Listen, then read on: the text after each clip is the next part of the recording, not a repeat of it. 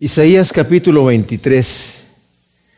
Hemos estado viendo cómo este tremendo, tremendo profeta Isaías nos ha estado hablando de juicios que van a venir sobre la tierra y también de promesas hermosas de parte de Dios acerca del reinado milenial del, del Señor. Nos corresponde hoy un capítulo muy difícil. Yo cuando lo estuve eh, estudiando eh, era como muy tétrico, muy, muy oscuro, ¿verdad? Y me hice muchísimas preguntas que espero poderlas contestar durante el transcurso de los estudios. Las profecías que el Señor ha dado ha sido principalmente para su nación, Israel y Judá, que fue la nación que él escogió para que lo representaran delante del mundo. Pero esta nación se rebeló, le dio la espalda. Pero el propósito de Dios continúa. Él no ha rechazado a su nación aunque a veces dice este pecado no te va a ser perdonado, no quiere decir que la desecha para siempre. Hubo por ahí algunos teólogos que decían, ya Israel terminó, se acabó, no más, el Señor ya se dio por vencido con Israel y ahora seguimos todos los demás. No es así, mis amados. Al final el Señor ha prometido que va a restaurar a su pueblo. No todos los judíos, ¿verdad?, se van a ir al cielo, porque el Señor mismo cuando estuvo aquí en la tierra dijo, ustedes no quieren venir a mí para, para ser perdonados y van a morir en su pecado. Pero les digo una cosa, y por ejemplo a Judas, que también era judío, le dijo, ¿verdad? Al tal hombre más le valiera no haber nacido. El hecho de que el Señor restaure a Israel no significa que va a restaurar a toda la nación, a todos los judíos que siempre han existido.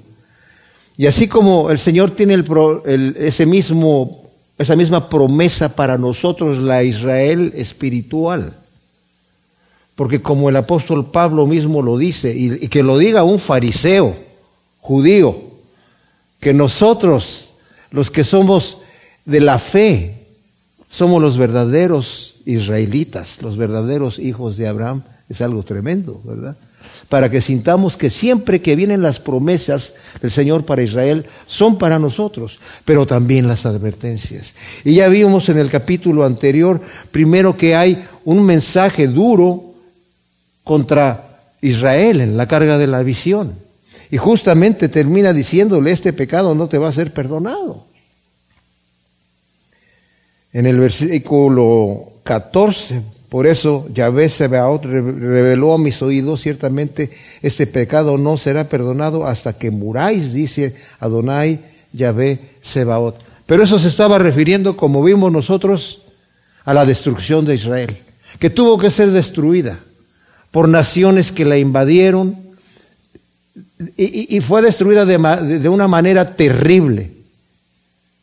Y el Señor también tiene juicio contra aquellas naciones que atacaron a su pueblo.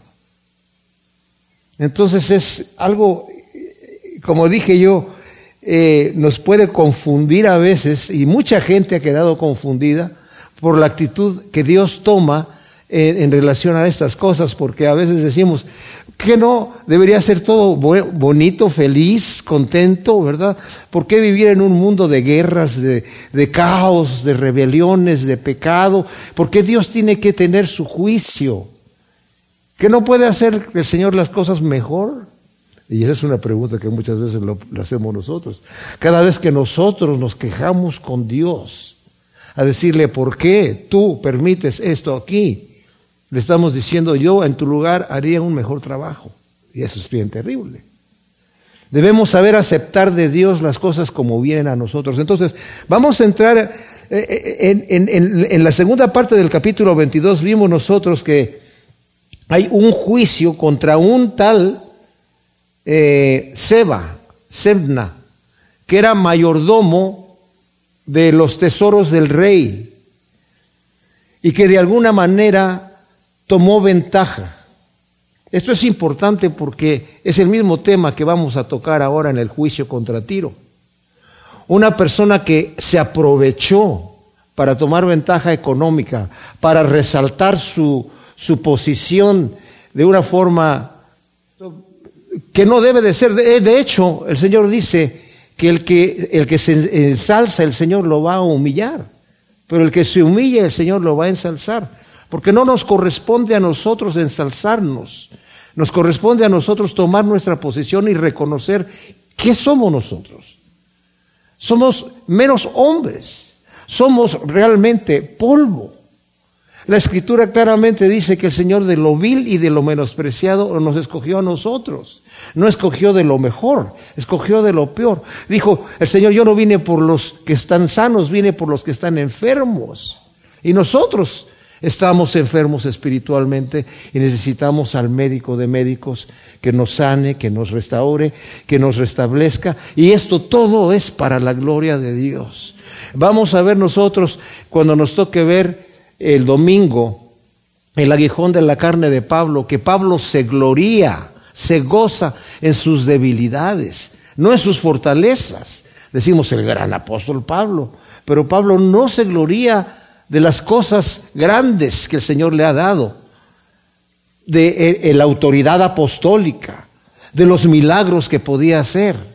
Se gloría de sus enfermedades, de sus limitaciones, de sus padecimientos. Mis amados, y tenemos que aprender mucho. Tiro era una ciudad orgullosa, orgullosa en extremo. Y el Señor tiene un juicio terrible contra Tiro. Es una ciudad antiquísima. Se calcula que de unos 2700 años antes de Cristo por lo menos. Josué le llamó la gran fortaleza de Tiro desde aquel entonces ya. Vamos a leer. Carga de Tiro. Carga quiere decir profecía en contra de Tiro. Gemid naves de Tarsis porque vuestro puerto está destruido. Al volver de la tierra de Kitim lo han descubierto.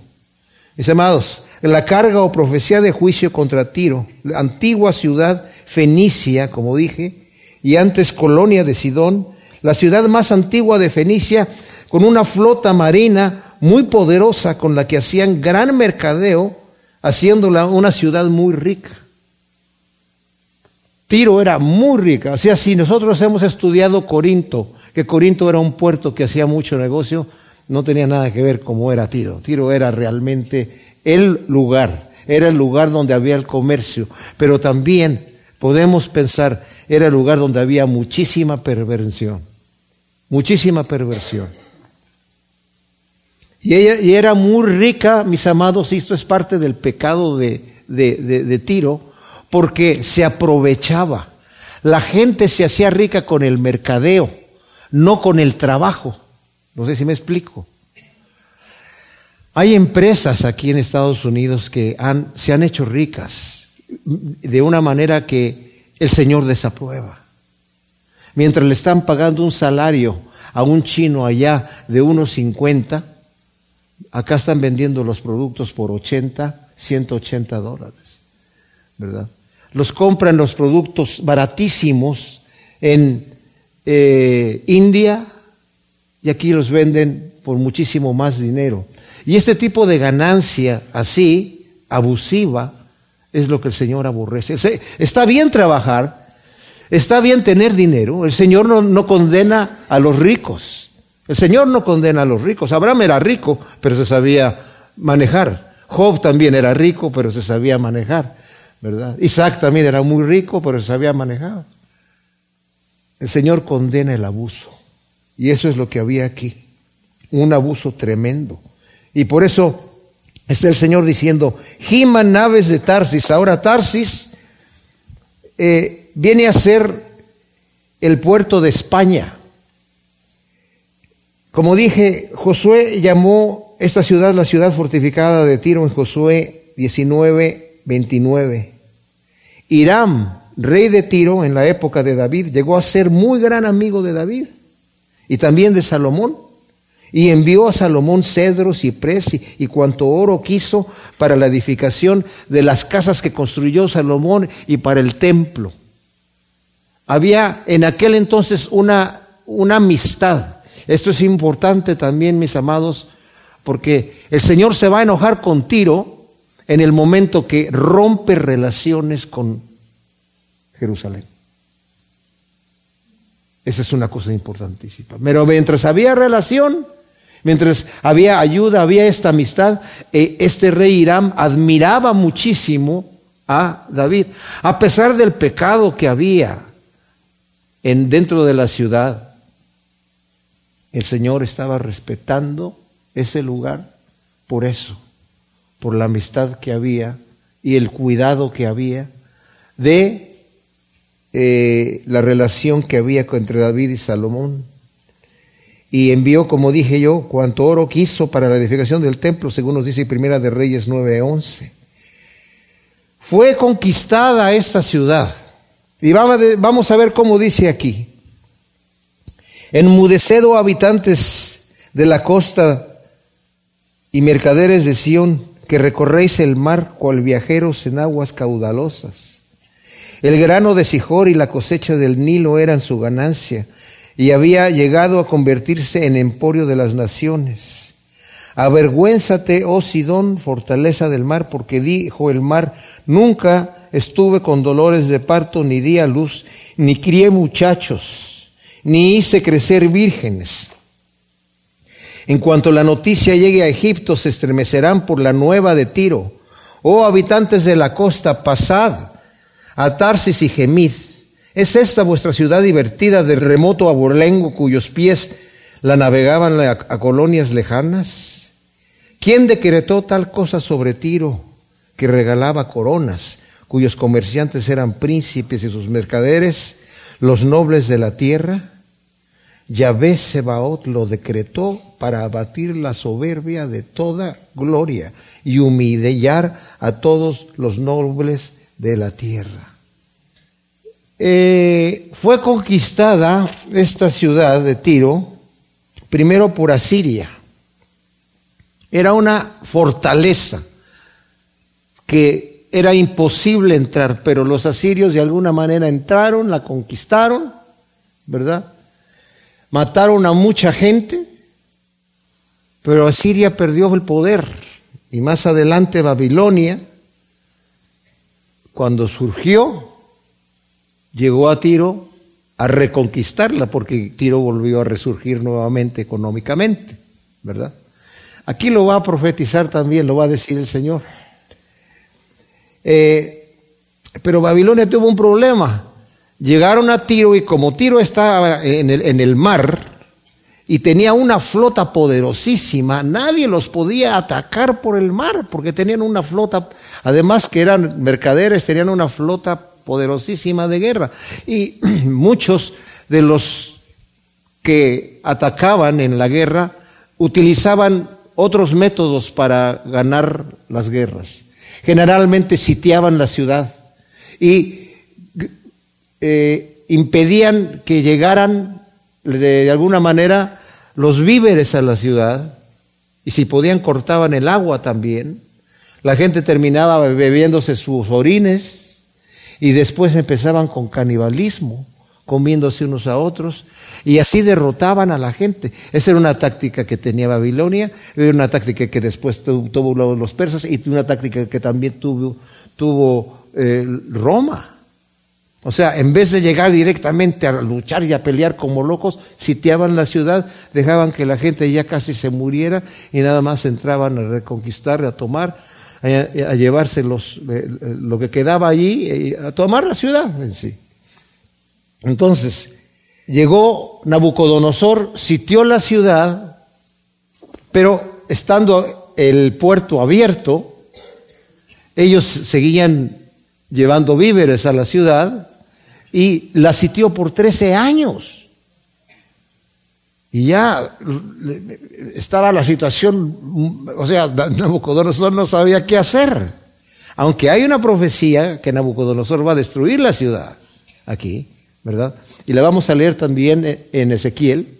Pero de cualquier manera, el problema era que la gente se estaba abasteciendo y, los, los, los, tiros se cansaron de estar sitiados por Nabucodonosor y, se llevaron todos sus bienes y todo lo, todo lo que tenían se movieron a una isla que estaba como a un poco más de un kilómetro de distancia, ¿verdad?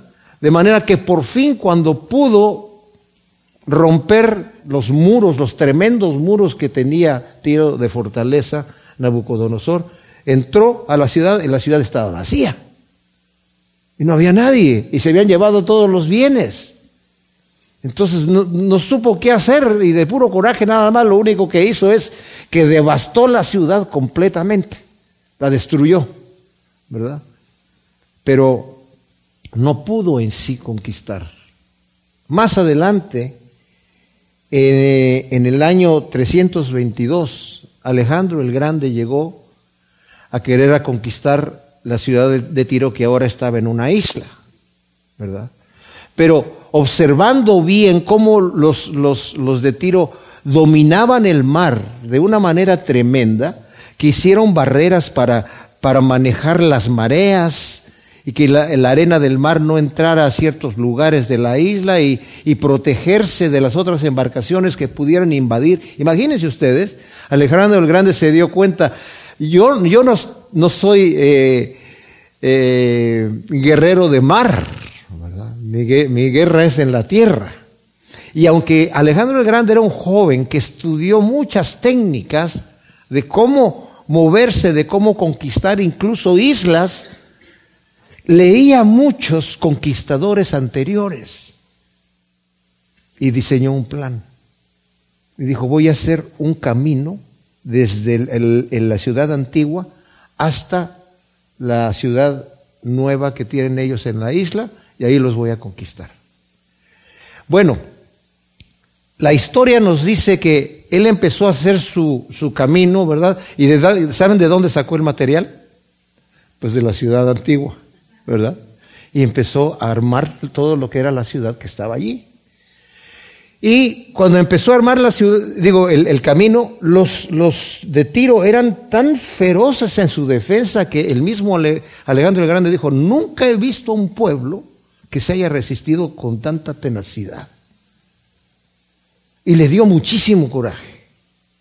Entonces, por el coraje que le dio, el camino primero que hizo, los flecheros de tiro les tiraban flechas eh, ardientes y les, les, enviaban embarcaciones con materiales eh, inflamables y luego inflamaban la embarcación y quemaban a la gente que estaba trabajando ahí y vio Alejandro que el camino era, eh, no era suficiente y lo hizo mucho más ancho.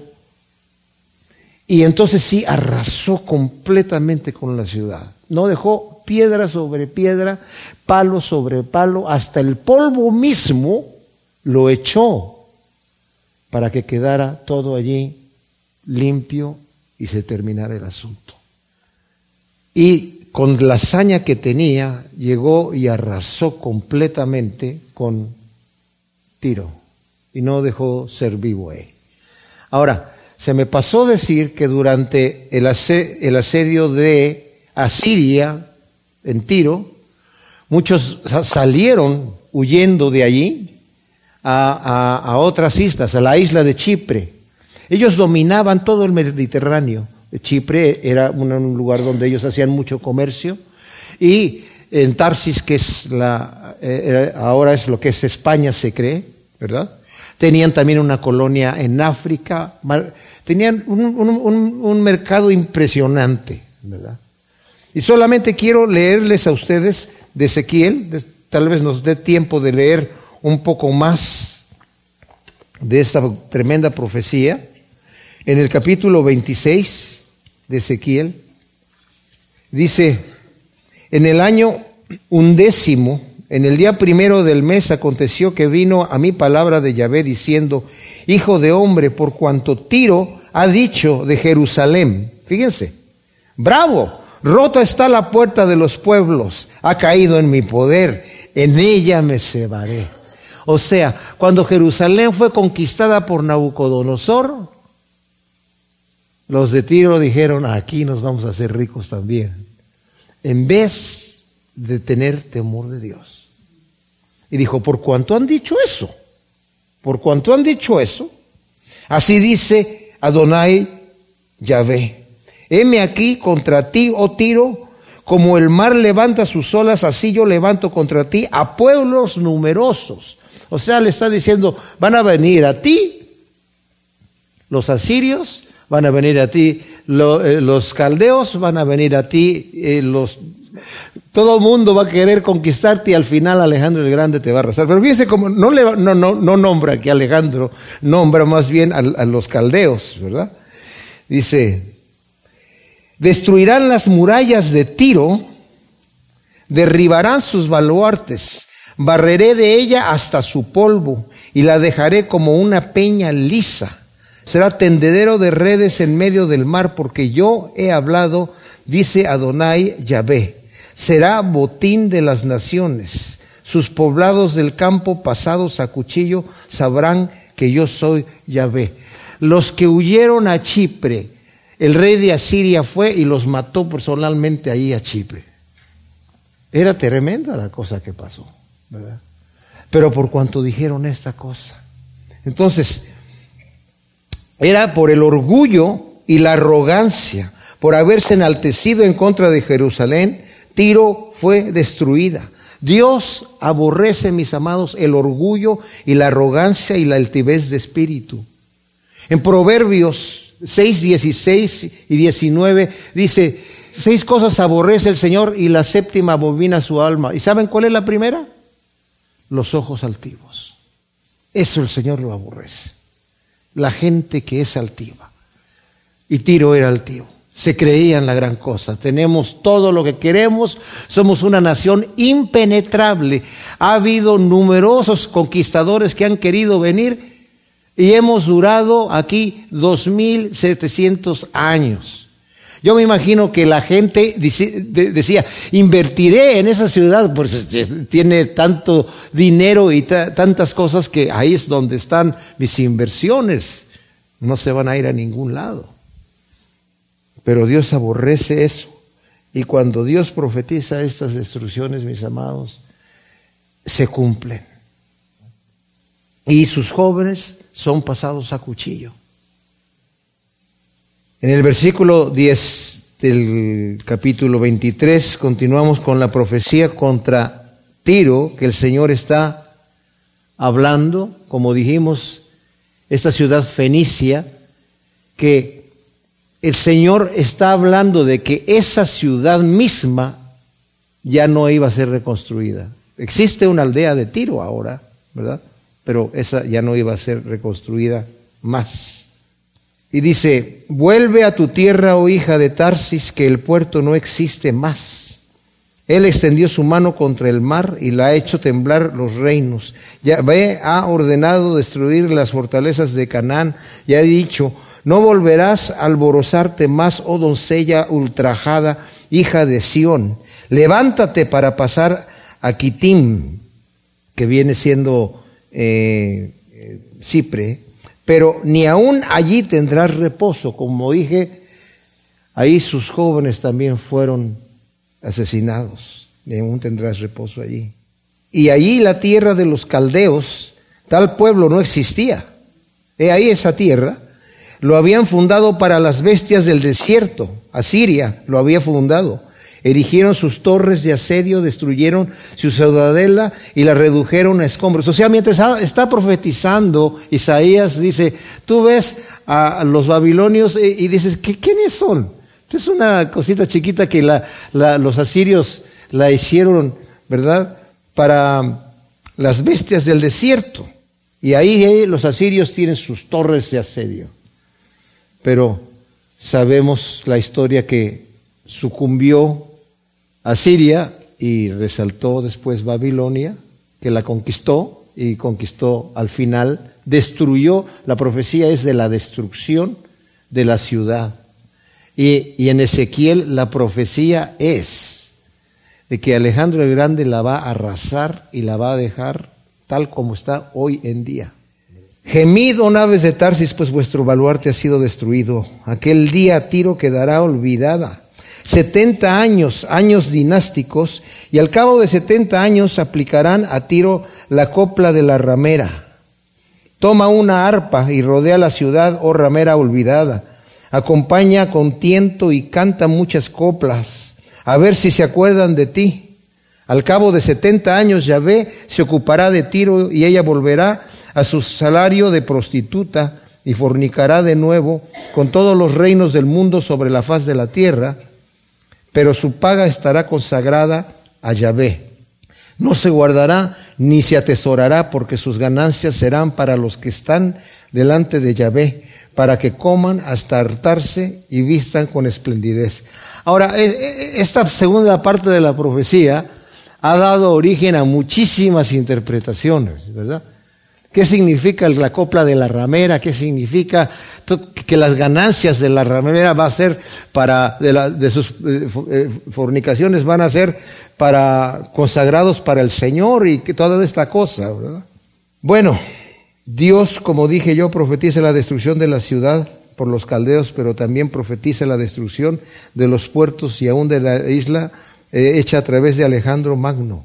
Pero dice aquí, al cabo de 70 años, Tiro, se va a recuperar.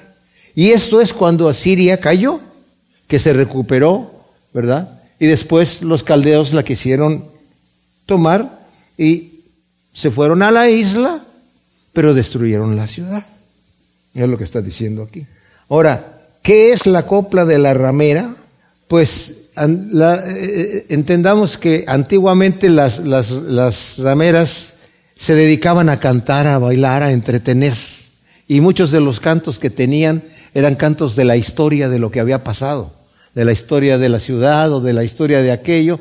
Entonces, viene a ser como algo ridículo que una prostituta esté entreteniendo a la gente con decir, esta era una gran ciudad y ahora vean cómo está, ¿verdad?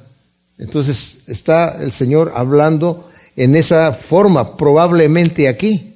Ahora, es el, del, versículo 17 al 18, como acabamos de decir aquí, es de difícil interpretación, especialmente cuando se conecta el versículo 17 con el 18. Y puede referirse al comercio que resurgió en Tiro, pero las ganancias van a ser para Yahvé.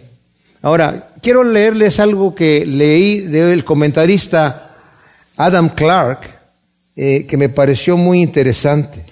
Eh, Tiro después de su destrucción por Nabucodonosor recobró, como está profetizado, su antigua riqueza y grandeza. Aún después de su destrucción por Alejandro se hizo cristiana, junto con los países vecinos. El Señor Jesucristo mismo la visitó. En Mateo 15, 21 se nos dice que él fue a Tiro y a Sidón. El apóstol Pablo encontró muchos cristianos ahí, según nos dice en Hechos 21, del 2 al 3 que no solamente lo recibieron, sino que lo, con todas sus mujeres y sus, y, sus hijos lo fueron a despedir en el mar en gran número. Había muchos cristianos. Como dice el Señor, es, es, interesante, el Señor está dando la profecía de la destrucción de una ciudad orgullosa, pero no de que se va a acabar en sí el pueblo de Tiro, continúa. Como vimos ahí, es, ahora es una aldea que queda ahí, en, el Líbano, está en otro lugar y tiene muy poquitos habitantes. Y yo no sé cómo era la tiro que había en la época del Señor, porque en aquel entonces pues las ciudades eran pequeñas de cualquier manera. Sufrió mucho durante la persecución de Docleciano, el emperador que hizo una terrible persecución a los cristianos. Había un arzobispado bajo la patriarquía de Jerusalén con 14 arzobispos. Continuó siendo cristiana hasta que fue tomada por los sarracenos en 639. Fue recuperada por los cristianos en 1124, pero en 1280 fue tomada por los mamelucos y posteriormente por los turcos en 1517. Desde entonces sucumbió hasta llegar a ser solo ruinas. Si uno busca en el internet tiro, va a encontrar, pues sí, eh, el mapita la ciudad chiquitita y un lugarcito pequeñito, pero más que nada va a encontrar ruinas. No las ruinas, no esas ruinas de, de, las piedras lisas, porque les digo una, sino otras ruinas de otra tiro que se levantó, que también fue destruida, ¿verdad? Como nos está diciendo aquí por los turcos. Sucumbió hasta llegar a ser solo ruinas, una piedra lisa, tendedero de reyes, como lo profetizó Ezequiel en 26.14. Ahora, eh, yo les digo un, detalle aquí es que, ¿por qué suceden estas cosas? ¿Qué quiere decir esto? Que, el, el, salario va a llegar a ser, como del versículo 18, su paga estará consagrada a Yahvé, no se guardará ni se atesorará, porque sus ganancias serán para los que están delante de Yahvé, para que coman hasta hartarse y vistan con esplendidez. Cuando vimos nosotros la profecía que el Señor dio sobre Asiria, el Señor también está hablando de una restauración de Asiria al fin del tiempo, en el, en el reinado milenial del Señor, que va a ser una maravilla, ¿verdad? cuando veamos nosotros los pueblos convertidos, mientras Satanás va a estar atado por mil años, dice la escritura, ¿verdad? Y el Señor va a estar gobernando aquí, las riquezas de los pueblos van a venir a Jerusalén y todos con alegría van a dar, pero siempre va a haber un remanente no tan hostil, pero que existe ese mal en el hombre, y cuando Satanás salga va a tentar a las naciones, después de los mil años. Y todos aquellos que tenían esa semillita de hostilidad, inmediatamente van a, querer atacar a Jerusalén, nuevamente, ahora ya gobernada por el Señor Jesús, y el Señor dice que los va a destruir con el poder de su palabra, ¿verdad? Solamente ahí va a terminar todo esto. Así que hasta el reinado milenial, ahora, si vemos aquí en el mismo Isaías, nos habla de, esto que les estoy diciendo, o sea, no es algo que yo estoy inventando aquí o que simplemente se me ocurrió. En el Isaías 65, tú lo verás radiante de alegría y tu corazón se estremecerá y se regocijará cuando vuelquen sobre ti el comercio del mar. Y esto es bien relativo a Tiro. Y está hablando de la gloria de Sión. Si, ven ustedes en el título, eh, levántate y resplandece que llega tu luz, la gloria de Yahvé amanece sobre ti. Él está hablando a Sión. Dice, cuando vuelquen sobre ti el comercio del mar y te traigan la riqueza de las naciones. Si no, tal vez no vamos a tener tiempo de leer eh, Ezequiel 26 y 27 pero en Ezequiel 26 está la profecía de la completa destrucción de Tiro. Y en Ezequiel 27, mis amados, si ustedes se toman el tiempo de leerlo, van a ver que está descrito todas las cosas que Tiro comerciaba, incluyendo esclavos, oro, el mejor oro, marfil, eh, plata, eh, maderas preciosas, todo todo lo que era codiciado en el mundo y de lo mejor por su eh, capacidad económica que ellos tenían de comercio y lo que habían logrado, y como dije yo, los abusos que había, ¿verdad? Traían, ah, eh, eh, dice que daban coronas a los reyes. O sea, los reyes mismos se aprovechaban de las riquezas de Tiro, y eso está en el capítulo 27 de Ezequiel. Dios, mis amados, aborrece el abuso humano y la idolatría. En Lucas 16, el Señor nos dice, en el versículo 10, el que es fiel en lo muy poco también es fiel en lo mucho. Y el que lo que muy poco es infiel también en lo mucho es infiel. Así que si en el injusto mamón o riqueza, no fuiste fieles, o sea, con, la con, con el dinero que tienes aquí en la tierra, no fuiste fiel, ¿quién te va a confiar las riquezas verdaderas?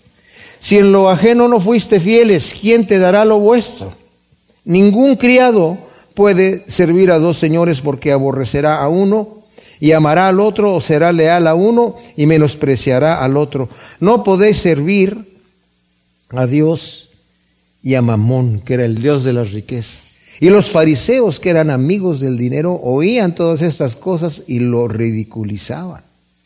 Entonces el Señor les dijo, vosotros sois los que os declaráis justos delante de los hombres, pero Dios conoce vuestros corazones, porque lo que entre los hombres es sublime, delante de Dios es abominación. O sea, hay una razón importante por la cual el Señor está juzgando aquí de una forma tremenda a Tiro. Y también es parecido, mis amados, a la gran ramera de el Apocalipsis. El Apocalipsis nos menciona dos situaciones de la gran ramera de Babilonia, la Babilonia religiosa y la Babilonia comercial. Y la comerciante va a ser también destruida a la manera de la profecía del capítulo 27 de Ezequiel. Y solamente quiero leer unos versículos aquí, el capítulo 18, a partir del versículo 9. Los reyes de la tierra que fornicaron y vivieron en lujuria con ella, con Babilonia, llorarán y se lamentarán por ella cuando vean la humareda de su incendio, estando en pie de lejos y a causa del temor de su tormento, y dirán, ay, ay de la gran ciudad de Babilonia, ciudad fuerte, en una hora vino tu juicio.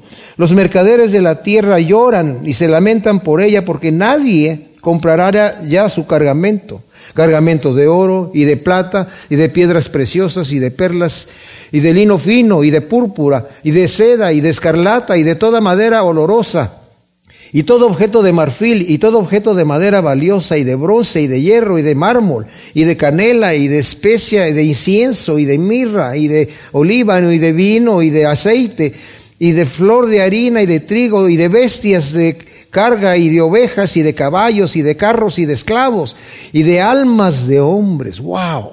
Esto es el abuso que se hace para sacar todo este dinero de la fruta de la codicia de tu alma se apartó de ti, y todas las cosas exquisitas y espléndidas se te desvanecieron, nunca jamás las hallarán. Los mercaderes de estas cosas, que se enriquecieron a costa de ella, se detendrán a lo lejos por el temor de su tormento, llorando y lamentando, diciendo, ay, ay de la gran ciudad que estuvo vestida de lino fino y de púrpura y de escarlata adornada con oro y piedras preciosas y perlas, porque en una hora fue arrasada tanta riqueza y todo timonel y todo el que navega de sitio en sitio y los marineros y cuantos trabajan en el mar se pararon de lejos viendo la humareda de su incendio y gritaban diciendo, ¿cuál es semejante a esta gran ciudad?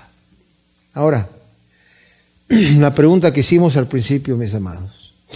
¿Por qué si Dios es bueno, santo y amoroso y todopoderoso, pueden suceder todas estas tragedias? ¿Por qué Dios ha diseñado estas cosas de esta manera? En el capítulo 46 de Isaías, mis amados, en el versículo 9, dice, recordando de las cosas pasadas predichas, yo soy Dios y no hay otro. No hay otro Dios semejante a mí, que desde el principio anuncio el fin y desde antiguo cosas que no estaban hechas. Que digo, mi designio se cumplirá y haré todo lo que deseo. Nos damos cuenta que Dios, mis amados, hace todo lo que desea. No entendemos la naturaleza del Dios Todopoderoso, Santo y Perfecto, porque nuestras mentes son carnales y limitadas. No podemos entender cómo el Dios Creador ha hecho este mundo de esta manera. Pero pónganse a pensar un, un detallito nada más. ¿Por qué el hombre rechaza a Dios? Pues lo rechaza por su ateísmo, su soberbia, por vivir impíamente y neciamente retiene con injusticia la verdad, como nos dice Romanos 1. ¿verdad? Sabiendo la verdad de Dios, conociendo, habiendo visto lo invisible de Dios, su eterno poder y su deidad, hechos claramente visibles para ellos, decidieron creer a la mentira antes que a la verdad. Creyendo que creyendo la mentira, esa mentira se va a convertir en verdad. Dios nos ha dado el libre albedrío, pero imagínense ustedes, el Señor también les ha dado el libre albedrío a los seres celestiales. No entendemos la naturaleza de Dios, dije yo, porque Dios es eterno y nuestra mente no entiende la eternidad hacia atrás. Pero podemos pensar una cosa, Si Dios es eterno, hagan el intento nada más, de, verdad. Si Dios es eterno, ¿en qué momento empezó a crear? ¿Y qué es lo que empezó a crear? ¿Y por qué de repente, si es eterno, de repente estaba de brazos cruzados por toda la eternidad? O sea, ¿qué es lo que sucede aquí? Entonces, no entendemos. Como dije yo, esta, esta creación va a terminar. El Señor va a hacer cielos nuevos y, y tierra nueva. Y después no sabemos qué más va a seguir haciendo. Pero Él hace todo lo que Él quiere y esto que estamos nosotros viviendo hoy nosotros, mis amados, es lo que Él quiere. Aquella persona que niega a Dios porque no le gusta como Dios trabaja, se va a tener que atener a las consecuencias, porque Dios es el que pone las reglas. Dios es el que raya la cancha. Y nosotros debemos jugar bajo el juego que es ahí. Y Él que ha hecho nos ha demostrado su amor. No es el Dios soberbio que está sentado y de repente dice, bueno, a todos estos pecadores yo... No, de tal manera amó Dios al mundo que ha enviado a su Hijo al mundo para que todo aquel que en él cree no se pierda, mas tenga vida eterna. Pero ¿por qué el, hombre no quiere creer en Cristo Jesús? Y se inventa sus propias cosas a pesar de la evidencia. Este blasfemo Richard Dawkins dice que la evidencia está en la evolución. La, evolución no tiene ninguna evidencia, mis amados. Es una mentira. Es obsoleto. Es algo que contradice leyes científicas por todos lados. No puedo yo entender cómo gente que conoce las cosas íntricas de, de, la vida humana pueda negar la existencia de Dios. La mayoría de los que descubrieron cómo funcionaba el ADN, que es el código digital en donde está escrito el plano de cómo somos cada uno de nosotros dentro de la célula, la mayoría de ellos son ateos. ¿Cómo pueden ser ateos si están descubriendo un lenguaje que no puede generarse por sí solo? Porque el lenguaje es arbitrario. ¿Verdad? Si yo digo llanta, todos entendemos cómo es. Pero una L, una L, una A, una N, una T y una A no son una llanta. tenemos que estar de acuerdo nosotros en que eso es así. Y el Señor ha hecho dentro de la célula el ADN, que es el, el, código digital, y luego un lector que lo lee y se lo lleva a una fábrica que también lo entiende y empieza a crear estas proteínas. Y, y conocemos todas esas cosas que el Señor ha hecho en la vida, de otra manera sería imposible la vida humana.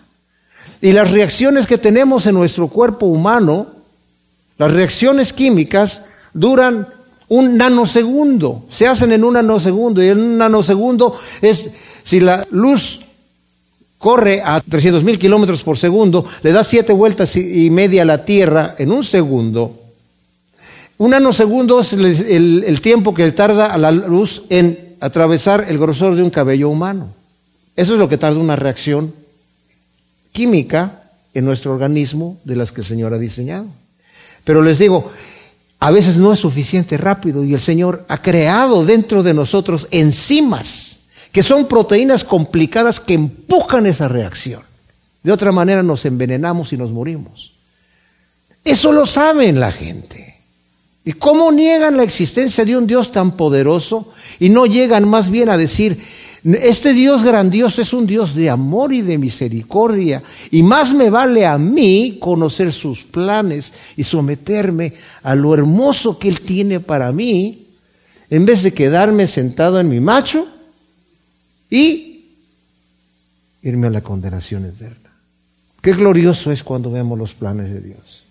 El Señor aborrece el orgullo y estos evolucionistas, estos ateos, que quieren vivir impíamente son arrogantes y soberbios.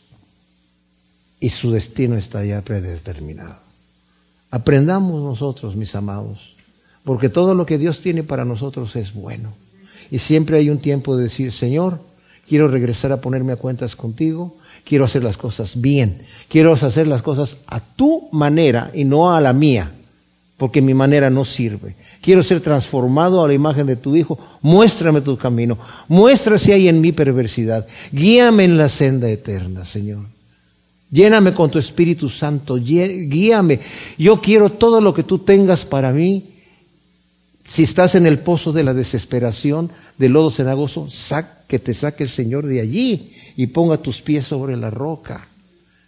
Y tenemos que arreglar cosas. El Señor me ha hablado muy fuerte a través de esa enfermedad que ha tenido a mí, para yo mismo ponerme a cuentas con Dios. Porque tengo muchas imperfecciones. Y decir, basta, Señor, basta. Yo quiero lo mejor que tú tengas para mí. Yo quiero hacer tu perfecta voluntad. Y quiero en aquel día tener una amplia y generosa entrada en el reino de nuestro Señor y Salvador Jesucristo. Gracias Señor te damos por tu palabra. Te pedimos que siembres esta semilla en nuestro corazón, en buena tierra, para que dé su fruto a ciento por uno. En el nombre de Cristo Jesús. Amén.